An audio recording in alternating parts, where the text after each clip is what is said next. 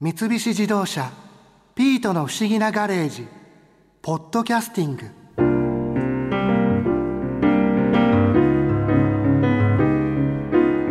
いや驚いたな。屋敷に来たあのカラスまさか博士のお父さんだったなんて。それにしても最近たくさんいるからな都会にカラス。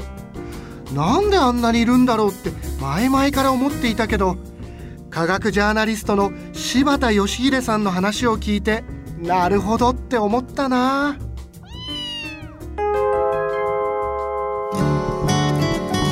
のそもそもなんですけど、はい。僕たちがよく見る都会にいるカラスとその自然の中にいるカラスって違うんですかね？はい、都会にいるカラスはハシブトガラスというカラスで農村部とか郊外にはハシボソガラスというカラスがいます。これはもう見た目も違うんですか？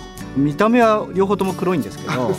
ハシブトというのは橋っていうのはくちばしのことですね。くちばしが太いという意味です。ハシボソガラスというのはくちばしが細いという意味なんですが、まあ比べてみると太かったり細かったりするんですけど一番違うところがあってうん。鳴き声が違いま鳴き声違うんです違います。なんか僕たちの今ガーガーガーって鳴くじゃないですか、はい。あれはハシブトガラスなんですよガーガーって鳴くのはハシボソガラスです。え？でカーカーカーカーって澄んだ声で鳴くのがハシブトガラスですはあ。これって僕たちでも鳴き声の違いって分かるぐらい？ああの聞き比べれば全然違います。はあ。これでも都会と自然の中、まあ、農村地区って住んでる場所が違うじゃないですか、はい。やっぱり習性だったりとか食べるものだったりとかっていう違ってくるんですか？違ってますね。ハシブトガラスっていうのは今都会にも多いんですけどもともとは森の中に住んでいるカラスなのでえ森の中なんですか森のカラスなんです。だから英語で言うとジャングルクローという言い方をします。もともと熱帯雨林出身なので。えー、それがいつの間にかそうですね。都会に。でまあ都会でも暮らせるので都会にもいるという、はあなんか森の中と都会って全然違う気がしますけど、はい。でもよく見ると実は同じでうん。立体構造にちょっと待ってください。立体構造？はい。要するにうん。木があって、まあ、木が立ってますよね。立ってますね。で地面がありますよね、はい、そういう構造でうん。彼らは木に止まって食べ物が地面にあることが多いのでそれ飛び降りて垂直移動で取るんですね、はあそういう習性を持ってるので、うん。そういう習性はビルでも同じでビルのテラスに止まったりとかはい。街路樹に止まったりとか、うん。で下にゴミがありますよねそれを垂直に降りて食べるというやり方をもう昔から森ではやってたんです。うん。でそういう餌の取る習性を都会のビル街では応用できるので彼らはコンクリートジャングルを、うん。として暮らしてるわけです。そっちのジャングルでも生活できるようになったんですね、そうですねこれでも例えば森みたいにその木がないとやっぱり都会でもダメっていうことはあるんですかね？あの巣作りは木で巣を作りますので木がないと繁殖できない。ので世代交代はできない そっか、うん。都会の中にいても、うん。その巣作りであったりその子育てをするのはやっぱり木木が必要なんです。寝るのっていうのはどこで寝るの？も木が必要。あじゃあ大事ですね。やっぱりそうやっぱり木は大事です。あのだから餌を取りに行ったりするのは繁華街とかでも大丈夫なんですけどやっぱり大きい木があるようなとこじゃないと、うん。ハシブトガラスは暮らせていけないです。そこじゃあ都会の中でもある程度自然があるところっていうことなんですね。でも毎年毎年都会にいるカラスっていうのはどんどん数が増えていってるんですか？ね今は減ってますね。一時だから2000年東京の23区山手線の中だけの話なんですけど。山手線のあの線路の中だそうけですよね。です。大体あの周辺の大都会の中だけはカラスの個体数がきっちり分かってるので、うん。その中でいうと1990年ぐらいからすごく増え始めて、はい。2000年で2万羽ぐらいまで増えてその後いろいろカラス対策したりみんながカラスのことを気をつけるようになってから、うん食べ物がやっぱり少なくなったので、カラスが今減ってきて今7000羽ぐらいまでは減ってると言われてます。あもう半分以下ぐらいになってきてるってことなんですね。そうですね。それやっぱりもう餌の問題ってたこと？もう餌の問題だとそれはゴミの出し方みたいなことになってくるんですか？そうです。基本的にゴミから得られてるのが多いので、うんまあそのゴミを食べられないようにみんなでネットがけを一生懸命やったっていうのが一番効いてると思いますもそのカラスの山手線内の数を数えるっていうのはどうやって数えるんですか？でカラスって集団でねぐらを取る習性があって特に冬は集団ねぐらって森に帰って寝るんですね。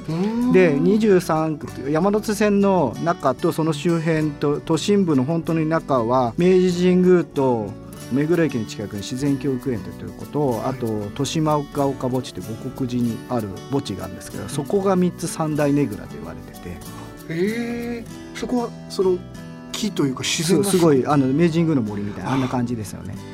であの孤立した森だから、周り人員配置して調査員やって、で昼は基本的にそこから出る習性があるので、うん、1時ぐらいから待機してると帰ってくるんですよどんどん。はい、で夕方まで大体12月にやるんですけど、一生懸命出入りをカウントするんです。で見える範囲でで僕はよく歩道橋の上オリンピック少年センターの前の 歩道橋の上は僕の担当なんですけどであそこのビルからこっちのビルみたいな見える範囲をみんなで決めてで電話でして。わでも大変そうですよね。大変です。でそれを1985年から都市長研究会で僕が所属してる都市の鳥を研究するグループがあるんですけど、はい、それは1985年から5年に一遍の割合でもうずっとやってるので都心部のカラスの数っていうのは把握できてるんです頭がいいって言われる理由としてその記憶力一つあるじゃないですか。他にも何かこう理由ってあるんですか？あとはカラスの仲間は洞察力があるので洞察力？はい。相手が何をしようかとしていることを推測多分できるんです。うん。予想する予想してそれで行動するんですね。で多分そういう暮らしをしてあいつはだから朝食してるんじゃないかと思って言ったりとか、はいうん、なんかこう予測ができるんだと。それは他の生き物はなかなかできないことなんかその予測する行動としては具体的に例えばなんかゴミを漁ったりとかそれ例えばあのハシブトガラスは見られないんですけどハシボソガラスが有名なのは水道の蛇口を開けて飲むといういうことができるんですよ。自分でですか？そうです。くちばしで開ける開けるんです。で一番最初に札幌で見つかったやつはレバー式だったんですね。レバーをこう、うん、でそれで自分で開けて飲む。んでそれを最初はやれなかったんだけどやっぱ人がやってるやつを見て、はい、そうするとであるんだろうっていうことを学習して開ける。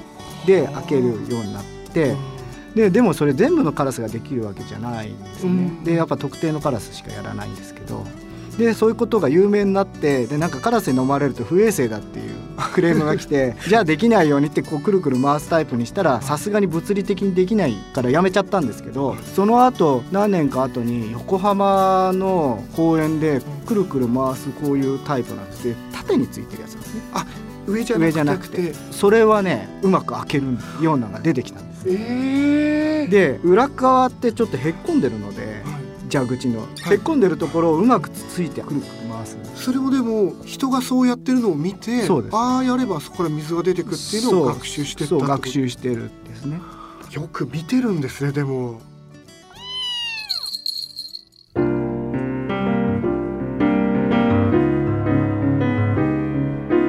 都会のカラスと田舎のカラスが違うカラスだなんて見分けがついていなかったな。ビートお前は分かってた？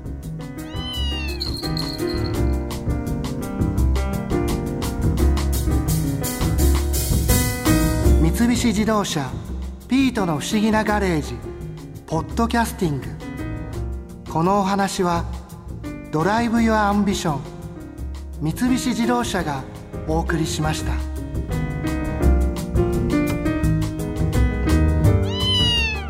ここで耳寄りなお知らせです。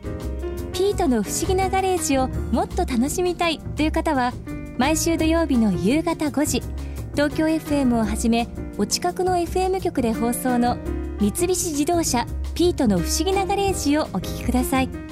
外に出かけたくなるとっておきのお話満載でお届けしています。